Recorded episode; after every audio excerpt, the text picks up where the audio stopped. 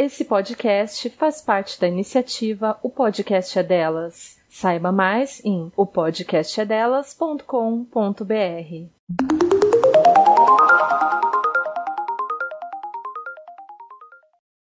Oi, pessoal, eu sou a Fran. Essa é a segunda parte da nossa série sobre recomeços. Eu espero que vocês tenham gostado muito do primeiro episódio e que aproveitem ainda mais esse.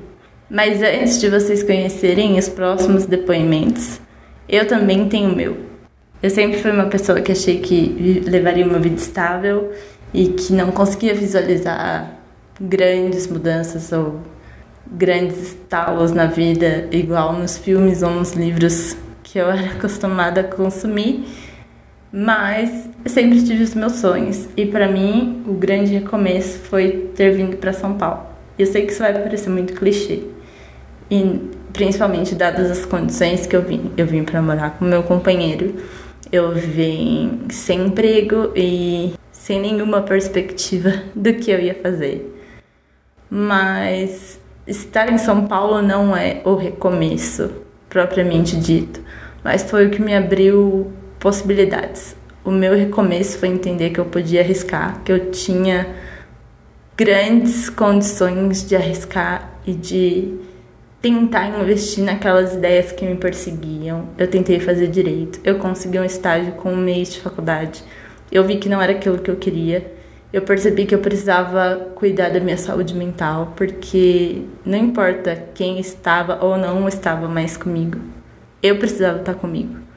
Eu acho que entender isso, entender que eu não podia passar o resto da minha vida driblando minhas crises de depressão ou de ansiedade, que eu precisava lidar com isso e mais do que isso, que eu precisava entender quem eu era e o que eu queria e que tudo bem tentar uma vez, duas, três ou quantas fosse necessário até eu achar alguma coisa que mexesse comigo de fato era importante para mim, era parte de quem eu era. Quando eu era bem mais nova, numa conversa com um amigo, eu lembro de ele me falar que às vezes o lugar que a gente estava se tornava muito pequeno pra gente e a gente já tinha ocupado todos os espaços possíveis. E eu sentia muito isso dentro da minha própria vida.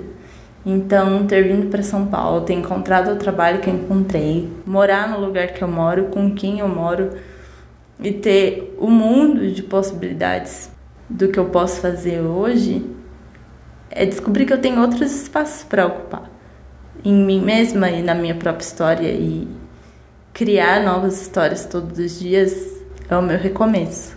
O recomeço não precisa ser um ponto único, não precisa ser um único grande momento. Ele vai acontecendo, ele é uma soma de vários fatores. E as histórias que a gente vai ouvir aqui hoje mostram um pouco disso, mostram um pouco de que talvez toda a nossa trajetória seja marcada por pequenos recomeços.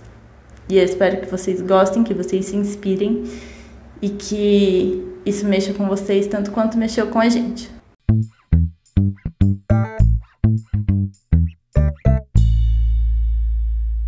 Meu nome é Niedia, eu tenho 23 anos. Eu vou contar um pouquinho para vocês de como foi minha história, como eu cheguei em São Paulo. Eu sou natural de Aracaju, Sergipe. Uh, nasci e cresci na minha cidade. É, me formei lá em nutrição, me formei aos 20 anos. E após a formatura, eu, eu me encontrava numa situação bastante complicada. Uh, Aracaju, é, Sergipe, na verdade, né? É o menor estado do Brasil e Aracaju é a capital é bem pequenininha, então todo mundo conhece todo mundo. E querendo ou não, é uma típica cidade de como se fosse de interior, em que para você fazer nome, você precisa ter pessoas conhecidas ou ser conhecida lá na cidade. É, minha família nunca foi de muita referência. Eu me encontrei numa situação bastante complicada onde eu não consegui emprego na minha área. Um, decidi trabalhar com minha família. Minha mãe e minha avó tinham uma banca de artesanatos, onde eu ajudava lá nas vendas. E quando surgia algum paciente freelancer onde eu atendia na casa dos meus próprios pacientes, é, eu realizava esse atendimento. Só que não dava para sobreviver somente com a nutrição. É, infelizmente era bastante complicado, então eu sempre tinha que estar nessa jornada dupla entre trabalhar com minha família que era o que estava ajudando em casa e me ajudando financeiramente, e trabalhar como nutrição como se fosse um, um suporte, um extra. Não era realmente a minha profissão. Isso me deixava bastante chateada, porque assim, quando a gente sai da faculdade, a gente pensa que vai ser tudo a minha maravilha, que a gente vai sair com aquele emprego dos sonhos e não é bem assim. Além de ser um mercado de trabalho bastante complicado é, e ter me formado bastante nova. Enfim, tudo isso me levou a pensar bastante no que eu queria e reunir forças e comecei a traçar planos em minha mente, mas nada consolidado ainda. Eu consegui um emprego também em uma livraria temporário, onde eu fiquei por um, por um tempinho a mais, porque eu saí do meu serviço, mas mesmo assim, uh, nada que mudasse a minha vida. E há mais ou menos cinco meses atrás, se não me engano, posso estar errando um pouquinho as contas, mas eh, eu decidi me mudar para São Paulo em busca de algo mais querendo ou não, é algo bem complicado porque além de não conhecer ninguém aqui, apesar de morar com meu namorado, ele já tinha, ele já tinha saído de Sergipe, a gente acabou é, namorando à distância por um tempo. Ele veio para São Paulo para estudar e trabalhar. Eu tinha ele como referência aqui, mas não tinha mais ninguém. E querendo ou não, é, parece até egoísta de se dizer, mas eu me mudei para São Paulo não por ele, como muitas pessoas pensam, mas sim porque eu queria algo de melhor para mim. Então ele está aqui, querendo não foi uma, uma ajuda, mas foi algo pensando mais em mim e consequentemente sabendo que pensando em mim como mulher, como uma pessoa forte, querendo algo na vida, eu estaria pensando em nós dois é, no futuro. E não foi uma decisão fácil, pois eu sempre fui criada com minha família lá e deixar tudo que eu tinha, amigos, família, é, locais que eu conhecia, minha rotina, minha casa, tudo para trás foi bastante difícil e que me fez pensar bastante se era isso realmente que eu queria, uh, se valia a pena tanto esforço, essa mudança tão radical uh, por algo incerto eu não vim para São Paulo com o pensamento de, ah, não, vou arrumar um emprego em tal lugar, é, nem com nenhuma oferta válida. É, eu tinha o pensamento de São Paulo como uma tentativa de uma nova vida e uma nova oportunidade. Então foi tempos de bastante tormento e reflexão e pensando realmente se era isso mesmo que eu queria, se eu estava pronta para encarar tudo, toda essa mudança, é, se realmente, ah, basicamente, se realmente era isso mesmo, se valia a pena. Bom, é, eu pesei os prós e contras e decidi arriscar. Tinha, nesse meio tempo eu vinha sempre reunindo dinheiro para não vir com a mão na frente e outra atrás, né? E nem depender de ninguém, porque, querendo ou não, eu tinha um, uma certa quantia para consegui sobreviver em São Paulo por três meses.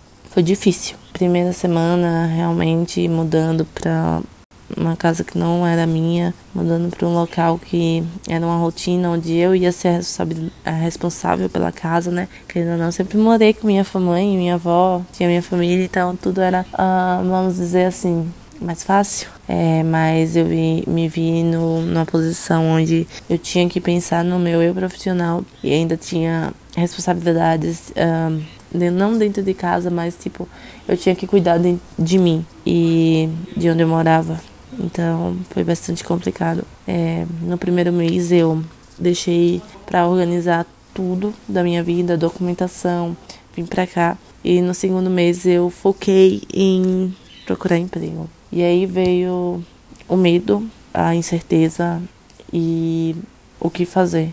Eu sabia que eu queria mudar e eu não queria mais trabalhar com nutrição. Eu estava decidida a começar algo novo. Criei bastante resistência porque como eu não conseguia emprego na minha cidade, era um desgaste e a desvalorização profissional era grande, eu acabei criando essa resistência com a minha profissão é, onde eu sou formada, e disse que não queria isso, não queria trabalhar mais como nutricionista, queria algo novo.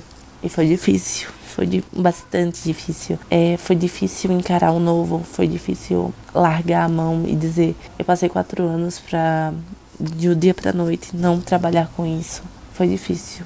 É, tive bastante crise de ansiedade, é, bastante conflito interno, chorei bastante, mas tudo dentro de mim sempre dizia: você é forte, você veio aqui com um propósito, você consegue. É, você já encarou se mudar, você já encarou uma nova vida, você vai conseguir mais uma vez. Foi com bastante apoio também do meu namorado e bastante reflexão e buscando bastante força é, que eu consegui procurar entrar num site para procurar um emprego, porque até então eu tinha fomentado na minha mente que queria procurar um emprego, mas eu não sabia como, não sabia como fazer isso, não sabia em que locais procurar, porque é uma cidade muito nova, muito grande e não sabia nem como funcionava. Eu entrei no site, encontrei a vaga de um emprego é uma empresa que, que me chamava bastante atenção, que eu já conheci, gostava bastante. E com muito apoio do meu namorado, eu decidi enviar um currículo. Uma coisa que eu nunca contei para ninguém, que só quem estava aqui comigo, né, no caso, o meu namorado estava acompanhando aqui. A partir do momento que eu enviei o currículo, eu sofri de uma ansiedade brutal. Eu não conseguia dormir. Eu não conseguia comer direito, com medo, de não ter uma resposta e de não ser aquilo de ser é, e de dar errado. Eu sei que parece um pouquinho besta porque afinal é a primeira tentativa, cara.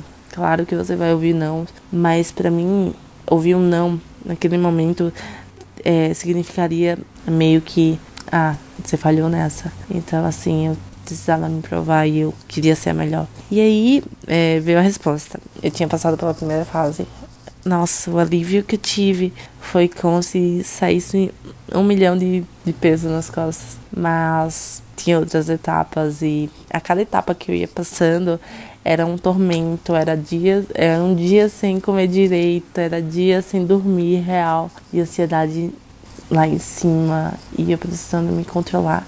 E foi nesse momento de tormenta que eu tive que me autoconhecer e ver meus pontos fracos e ver que eu precisava mudar algumas coisas que não é tão simples, que não é basicamente você dizer você vai sair da sua cidade e vai se mudar e não cuidar da sua saúde mental, porque isso também vai influenciar muito. Então, assim, eu me autoconheci e me autodestruí ao mesmo tempo. Mas foi bastante bacana porque me fez melhor e me fez mais forte, me fez, me mostrou que eu sou capaz. Enfim, eu passei no meu emprego e eu tô atualmente hoje, tô fazendo três meses e alguma coisinha. E só mostra que eu quero mais.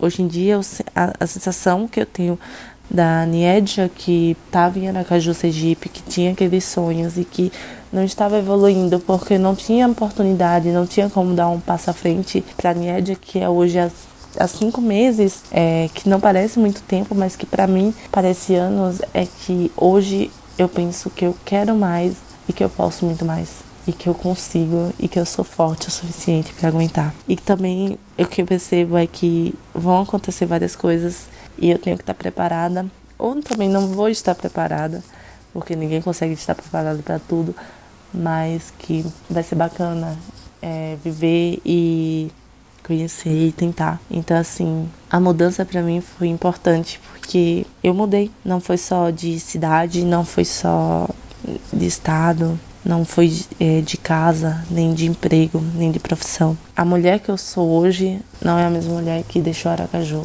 E foi importante. E hoje eu me sinto muito grata por tudo isso.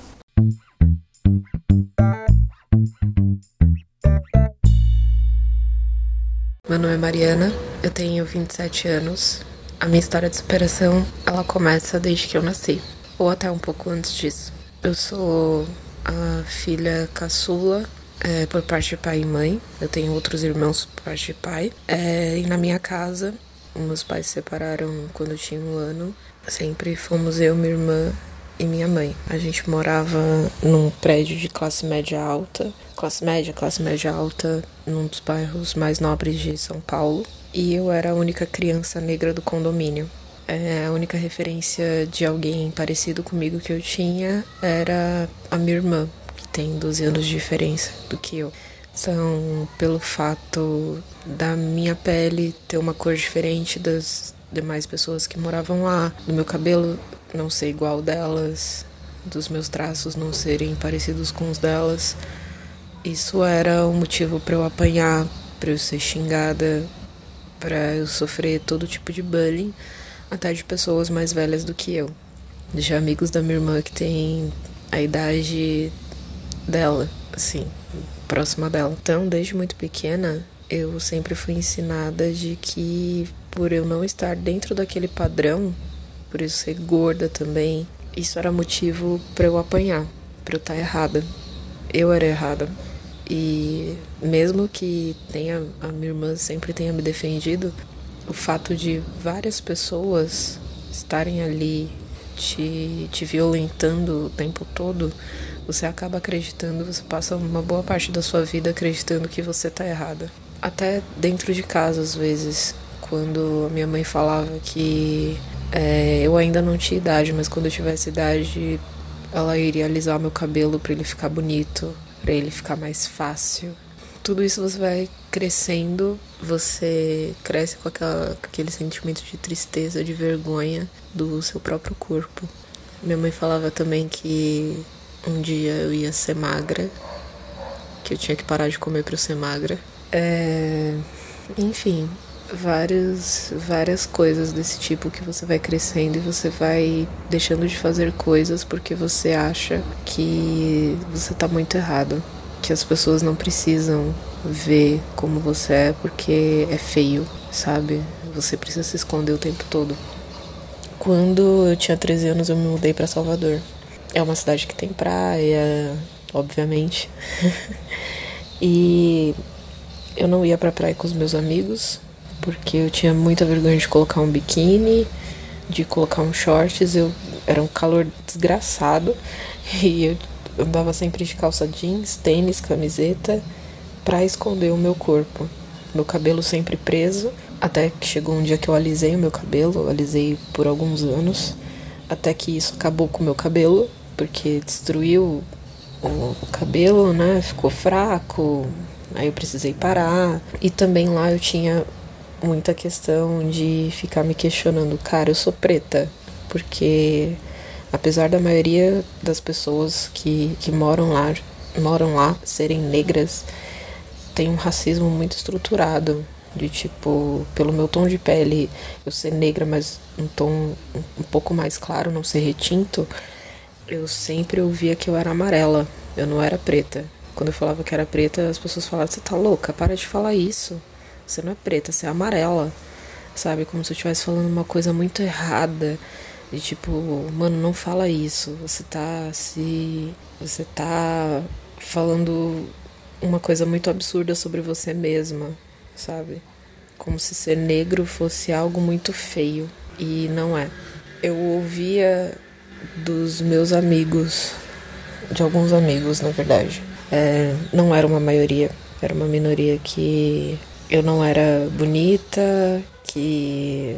Mulher negra, na verdade. Mulher negra não era bonita, não tinha nada de atraente, enfim. Eu cheguei num nível de tristeza muito grande, não só por isso, por causa de outras coisas, é que muitas coisas se somatizaram. E nesse ponto de, de identidade, eu cheguei e, e comecei a parar, velho, não é isso. Não é isso que estão me dizendo esse tempo todo. Eu me olhei no espelho e eu comecei a enxergar que realmente eu era bonita, que eu não precisava ter vergonha de usar um biquíni, que eu não precisava ter vergonha de usar um shorts, de colocar um chinelo, de. enfim. De, de ser uma pessoa normal, de fazer as coisas que as outras pessoas também faziam, sabe? Que tudo aquilo que tinham me ensinado, que tinham me imposto, me empurrado goela abaixo, aquilo não, não existia. Eu passei a ter menos medo de ser quem eu sou, menos vergonha. Era medo e vergonha que eu sentia num nível absurdo.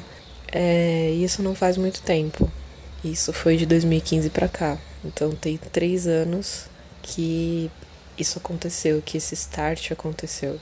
Esses dias, esses dias, é, tem um tempo conversando com as mesmas pessoas que me diziam que eu não era bonita o suficiente, elas tentando me fazer acreditar em outras coisas, é, mesmo depois de tanto tempo, depois de três anos, e eu me vendo rebater essas pessoas de falar: não, você não me diz o que eu tenho que fazer. É, e vendo elas ficarem acuadas, para mim é um motivo de alegria.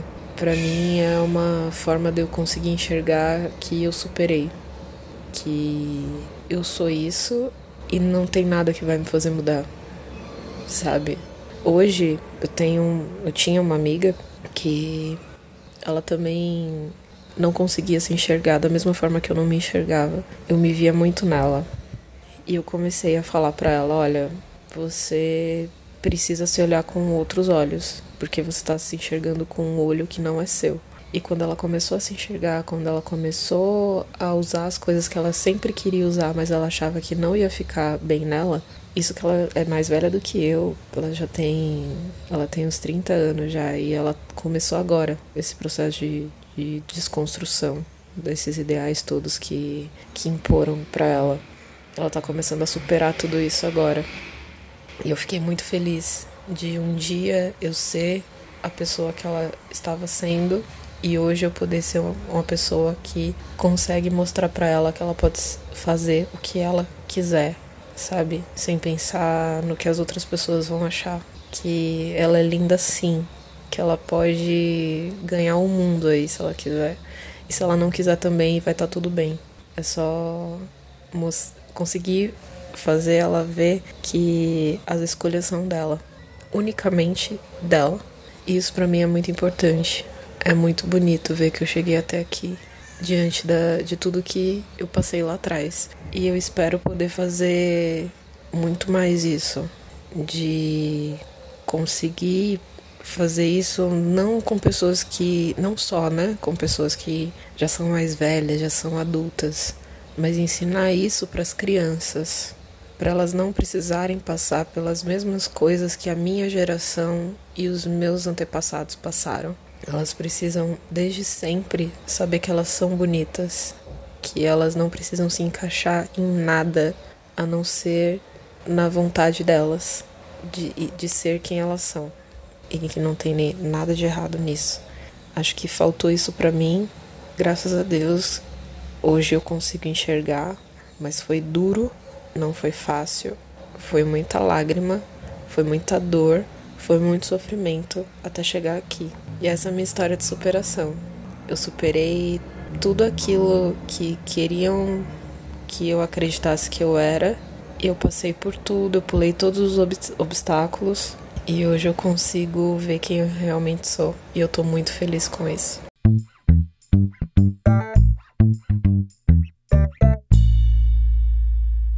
Meu nome é Osana, tenho 39 anos, moro em Mauá, São Paulo.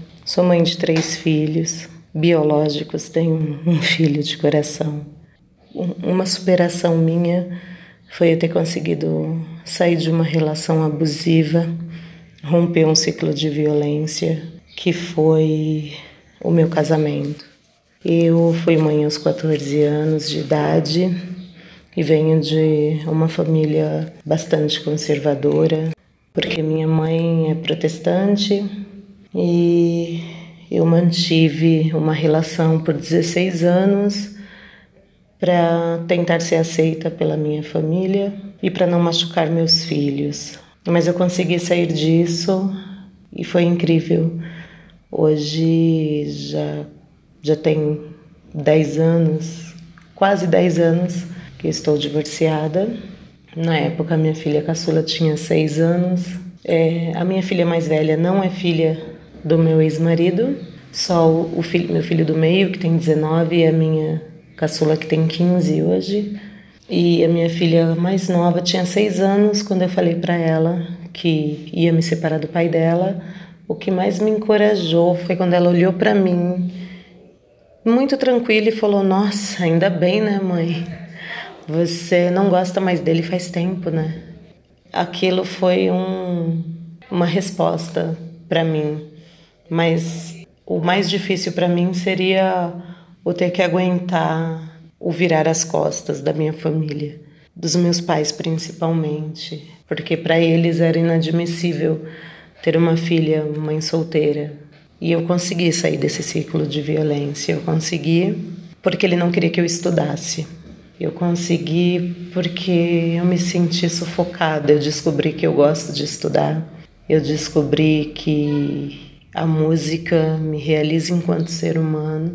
E hoje eu não tinha o ensino médio, eu consegui concluir o ensino médio.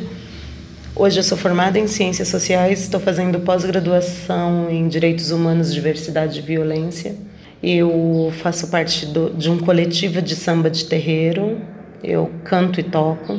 E sou muito mais feliz, faria tudo de novo. Só que paguei um preço, que foi não ter apoio da minha família consanguínea. Porém, a minha família é a humanidade. Eu tenho amigos muito presentes, amigas, tive amigas essenciais nessa minha caminhada. Tive amigas que me acompanharam nesse processo porque eu tive medida protetiva. Assim, foi bem pesado esse processo para mim. Só que ainda bem eu superei. Nós esperamos que vocês tenham gostado da série, esperamos que tenham gostado de conhecer essas mulheres. Antes de encerrar, um agradecimento especial para Elaine Santos, que intermediou vários contatos para a série. Muito obrigada, Elaine, e muito obrigada a todas que enviaram depoimentos. Essa série foi muito importante para a gente porque o nosso podcast também está passando por uma mudança, um recomeço. Agora o Mais Feministas Podcast faz parte da família O Podcast Delas. Os episódios vão continuar chegando no seu aplicativo preferido, mas agora vocês também podem ouvi-los no site opodcastadelas.com.br. É lá que estarão todas as referências dos episódios a partir de agora. Mas nós vamos continuar postando textos no medium.com barra mais feministas. Agora em fevereiro e março, estamos lendo juntas o livro O Mito da Beleza e vamos compartilhar nosso diário de leitura com vocês lá no Medium. Se você quiser entrar em contato com a gente, nosso e-mail é maisfeministaspodcast.gmail.com. Estamos também no Twitter como Mais Fem Podcast e no Instagram como Mais Feministas Podcast. Voltaremos logo depois do carnaval com episódios quinzenais. Boa semana e até a próxima. Tchau! Você ouviu um programa participante da rede Podcast é Delas, uma iniciativa que fornece toda a infraestrutura necessária para mulheres hospedarem e publicarem os seus podcasts. Para fazer parte, entre em contato conosco através do site opodcastadelas.com.br ou através das nossas redes sociais, como arroba o podcast é delas.